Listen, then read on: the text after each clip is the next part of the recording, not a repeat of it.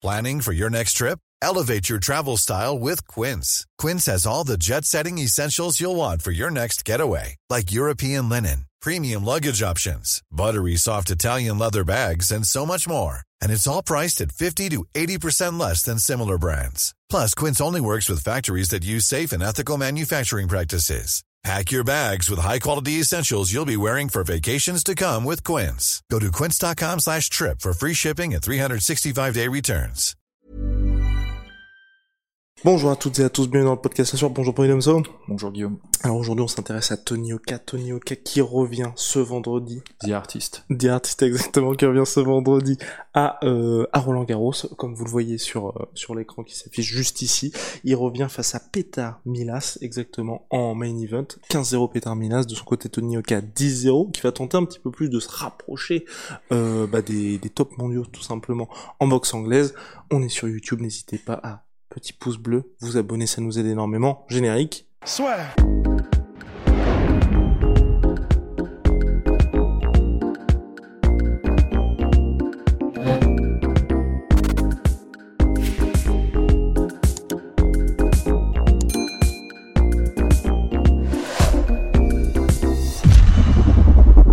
Alors, Polydomso, ce combat, est-ce que ça, pour le champion olympique 2016, déjà qu'en penses-tu? Bah, dans l'absolu, c'est pas forcément un mauvais combat parce que Petar Milas, il est, euh, il est pas connu, mais je trouve moi personnellement pour avoir regardé ses combats qu'il boxe bien, euh, qu'il a du potentiel, qu'il est jeune, donc c'est c'est un combat qui pris individuellement pourrait être intéressant pour sa valeur sportive et pour être intéressant euh, même dans l'absolu, dans la dynamique de voir deux prospects, enfin je veux dire bon, Tony Oka c'est plus vraiment un prospect, mais deux espoirs se rencontrer en fait dans cette catégorie. Après, dans la suite chronologique euh, des combats de Tony Oka et quant à ses prétentions, c'est un combat qui nous laisse un peu sur notre faim. On va Mhm. pas, on va pas se mentir et c'est toujours la même arlésienne qui revient à chaque fois qu'on a qu'on a un combat en fait de, de Tony Oka. euh, qui- je pense qu'il est un peu dur vis-à-vis de Tony Oka. On a toujours cette euh, cette exigence et cette cette dureté vis-à-vis de lui euh, à plus ou moins de niveau. Nous, on est juste un petit peu, on voudrait que ça aille plus vite. En fait, on est impatient, tu vois. Et euh, il y a des gens, ils sont carrément plus sévères et plus partiaux, tu vois. Bon, on n'est pas à ce stade-là. On n'est pas en train de dire qu'il rencontre n'importe qui. Petar Milas, il est dangereux. C'est pas un mauvais boxeur du tout, quoi. Donc, euh, euh, j'en suis pas à ce stade-là. Mais c'est vrai que nous, à la sueur, on n'a jamais caché que notre opinion sur la carrière de Tony Yoka, elle était de toute façon euh, ça va être un terme un peu violent, mais c'est un peu schizophrénique en fait comme, comme carrière parce qu'il veut percer en France et dans le monde. Et autant, alors, autant dans beaucoup de pays, ce, ce genre de ce genre de, de prétentions ne sont pas contradictoires du tout et ne sont pas Mhm. mutuellement exclusives. Autant en France, euh, c'est plus compliqué d'y arriver. Ça, je pense Mais que. t'en as des noms des gars qui ont percé en France à l'étranger là? Euh, Bah, tu vois, typiquement. euh, Dans le- l'histoire moderne. hein, dans l'histoire moderne, que- ouais, je sais pas, je sais pas. Est-ce que Mormec on le met là-dedans? Ouais, Mormec, ouais. Euh, je pensais aussi à Asloum, mais bon, euh, Asloum, c'était un peu ça aussi euh, Mhm. le, le truc, tu vois. Mais euh, c'est vrai que c'est des carrières qui ont, enfin, qui ont pas été aussi longues et aussi dures. Parce qu'en fait, faut bien comprendre quelle est la prétention de, de Tony Yoka. Tony Yoka, il veut pas juste décrocher un titre et euh, fin de l'histoire, quoi. Il veut vraiment être long champion. euh, c'est cette ambition-là, tu vois. Donc c'est pour ça que moi, euh, par Mais ne rapport- serait-ce que là, juste aller chercher un titre, il y a quand même pas mal de mecs qui sont prétendants. En plus, il arrive à un point où en fait, euh, c'est pas comme euh, peut-être dans d'autres époques. Enfin, quoique chez les lourds, ça a toujours été un peu plus ou moins comme ça, mais là, les titres sont concentrés entre deux mains différentes. Il a pas, il peut pas aller choper un titre comme ça euh, individuellement. euh, ce qui aurait été possible peut-être dans d'autres catégories où c'est plus aisé de- d'aller récupérer un titre euh, un peu, euh, un peu, un peu plus confidentiel que les grosses ceintures. Surtout quand les mecs sont moins bankable. Ouais, c'est clair. Non, c'est clair. Mais là, euh, les mecs sont ceux qui détiennent les ceintures sont ultra bankable. Et euh, ouais, moi je les vois pas, je les vois pas lâcher les ceintures euh, de de, de sitôt quoi. Donc c'est c'est très compliqué. Moi, je pense qu'en fait, la, la vision que j'en ai euh, à, à la sueur, et je pense qu'on a la même, c'est que il faut privilégier l'objectif le plus grand. Mhm. L'objectif le plus grand de Tony Nyoka, c'est malheureusement pas de séduire le public français, c'est de séduire le public mondial. Et il y a un ordre de grandeur, si tu veux, et il doit privilégier le public mondial. Moi, je pense que c'est ça. Étant donné sa prétention, si c'était quelqu'un qui voulait en fait plutôt avoir un, une, un, un prestige et une popularité locale, peut-être que le parcours de, de, de séduire à tout le public français serait plus important. Euh, Yoka, ça a jamais été vraiment ça, tu vois. Il a toujours Mhm. été honnête et transparent sur son ambition. Il veut devenir champion du monde, bah très bien. Euh, qui l'accélère en fait dans cette euh, perspective-là. Moi, je pense que ça fait un moment qu'il aurait dû se barrer en fait du circuit européen. Là, on est encore, on n'est plus déjà sur le circuit franco-français, on est sur le circuit européen.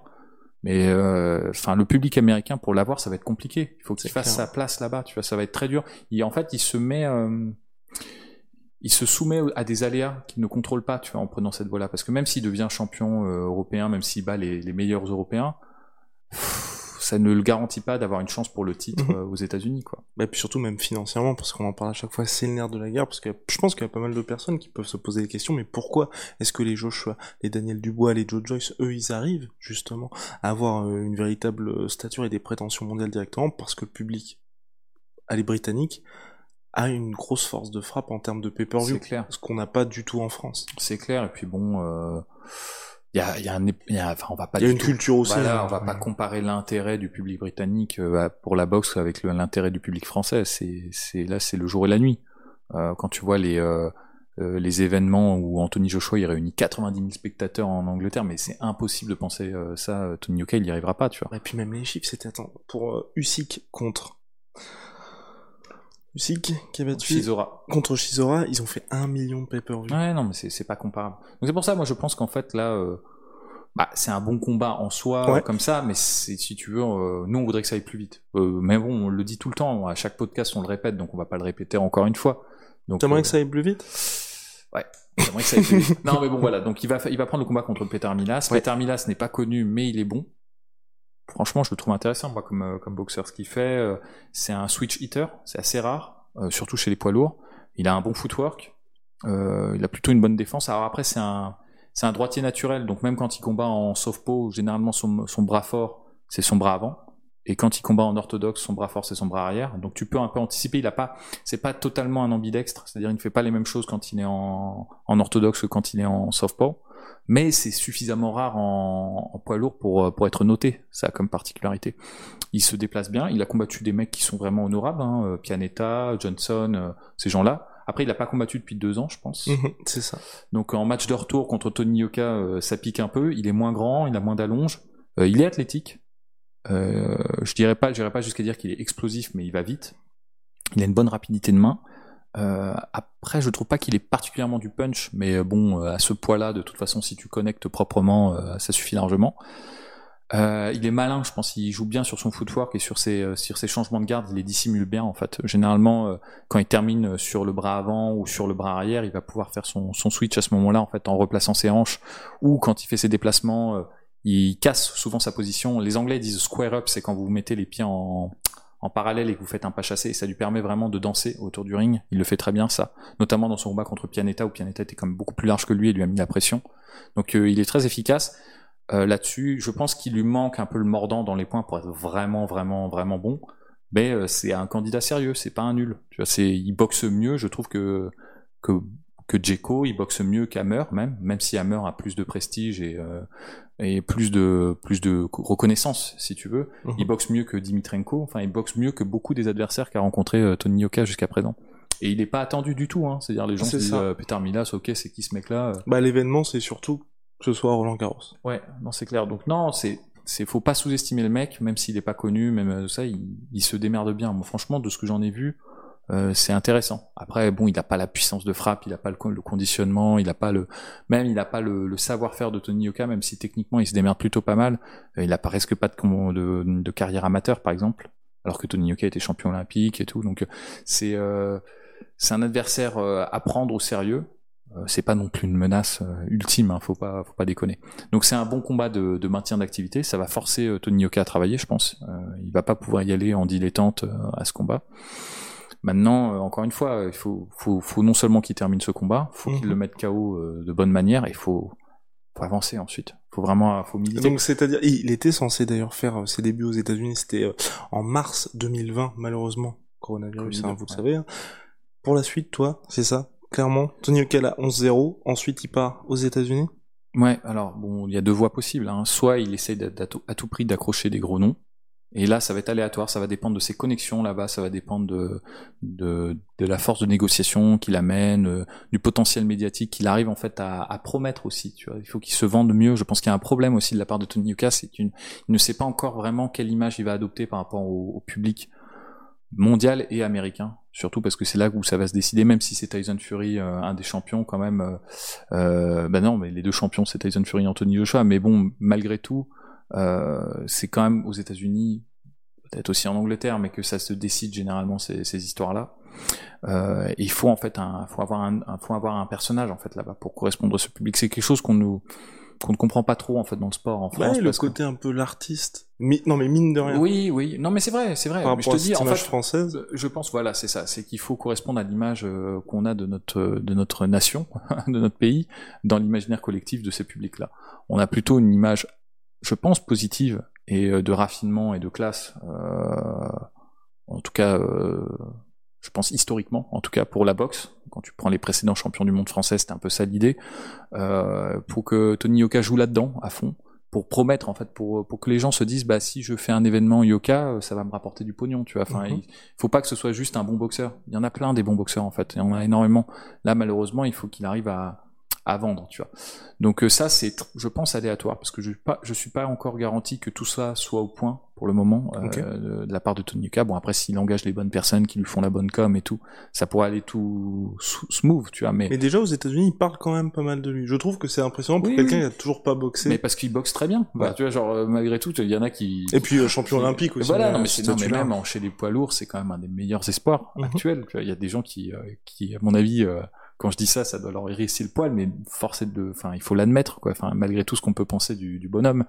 Et euh, justement, aux États-Unis, ils sont pas dupes de ça, et ils ne sont pas justement dans la, dans l'espèce de, de, tu sais, de relation amour-haine que les Français ont avec leur vis-à-vis de leurs champions, tu vois. Ils sont au-delà de ça en fait aux États-Unis. Donc euh, je pense qu'ils ont cerné le potentiel même médiatique, tu vois. C'est un mec, il a, il a du charisme, tu vois, Tony Yoka. Et Donc euh, s'il euh, met bien ça, euh, s'il met bien ça en ligne et pousse, ça peut vraiment faire quelque chose de très bien. Après, la deuxième voie qu'il a, la- enfin, qui est possible, qui est ouverte à lui. Donc soit il essaye à tout prix de vendre son personnage et de, redoubler en fait ses efforts de com pour accrocher des gros noms, ça c'est la première voie. Et deuxième voie, il peut faire un travail un peu plus long s'il n'est pas aussi sûr de lui euh, en termes de communication et en termes de, création d'un personnage qui correspondra aux attentes du public euh, américain et international. Euh, ce qu'il peut faire, c'est peut-être habituer le public américain à sa présence Mhm. et peut-être faire œuvre d'humilité, tu vois, et d'accepter certains combats en, en undercard ou en, tu vois, euh, contre des mecs qui sont peut-être du même niveau, voire moins bons que Peter Milas, mais là-bas, outre-Atlantique. Et là, euh, je pense qu'il aura juste besoin d'un an ou deux pour faire vraiment son nom. Et euh, là, ça viendra naturellement. S'il est sur une succession de victoires comme ça, il sera, il deviendra incontestable, quoi qu'il arrive. Il est clairement dans le top 20 mondial Tony Oka. 29 ans aujourd'hui, on est toujours dans les temps? Oui, chez les lourds, on est, en- on est dans les temps. Et bah voilà, les voyants sont au vert. Pronostic de Polydomso Je pense, euh, il l'avait terminé au quel, à quel round? 11ème. Je pense que ça va être un peu pareil en fait, parce qu'il se déplace bien, il se laisse pas facilement enfermer euh, Peter Minas. Donc je pense que le temps que Tony arrive à vraiment euh, placer son jab, en plus ça va être un peu plus compliqué parce qu'il il change beaucoup de garde Peter Minas, donc c'est un peu, ça va être un peu plus compliqué de le cadrer. Mais s'il arrive en fait à le fixer et à rentrer dans un échange de tirs avec lui, à un moment donné ça va s'écrouler de la part de Peter Minas. Donc je pense ouais 11e, 11e round KO par, euh, par Tony Yoka. Et bah voilà, n'hésitez pas à balancer votre pronostic en commentaire. Ça se passe vendredi, Roland Garros, et c'est diffusé, je crois. Bah oui, bien évidemment, sur Canal+. Big shout out my sweet pea, my sweet protein. Moins 40% sur tout, my protein. Oh, avec le code de la sueur. Donc, exactement, voilà. Tsume qui nous fait cette superbe déco. Tsume-art.com. Et puis, bien évidemment, vous savez, sponsor de l'UFC, sponsor de la sueur pour la la la la. C'est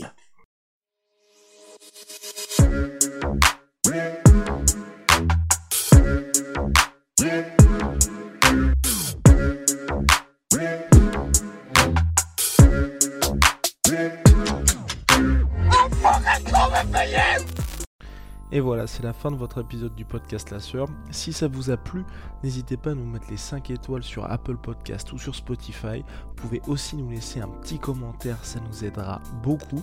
Et si vous voulez aller plus loin avec nous, vous tapez La Sueur sur toutes les plateformes ou sur les réseaux sociaux, vous nous trouverez. Et là, vous nous écoutez très certainement en audio. On est aussi en vidéo sur YouTube, mais également sur Snapchat. Là encore, vous tapez La Sueur et on sera là. Merci de votre fidélité et à très vite pour de nouvelles aventures.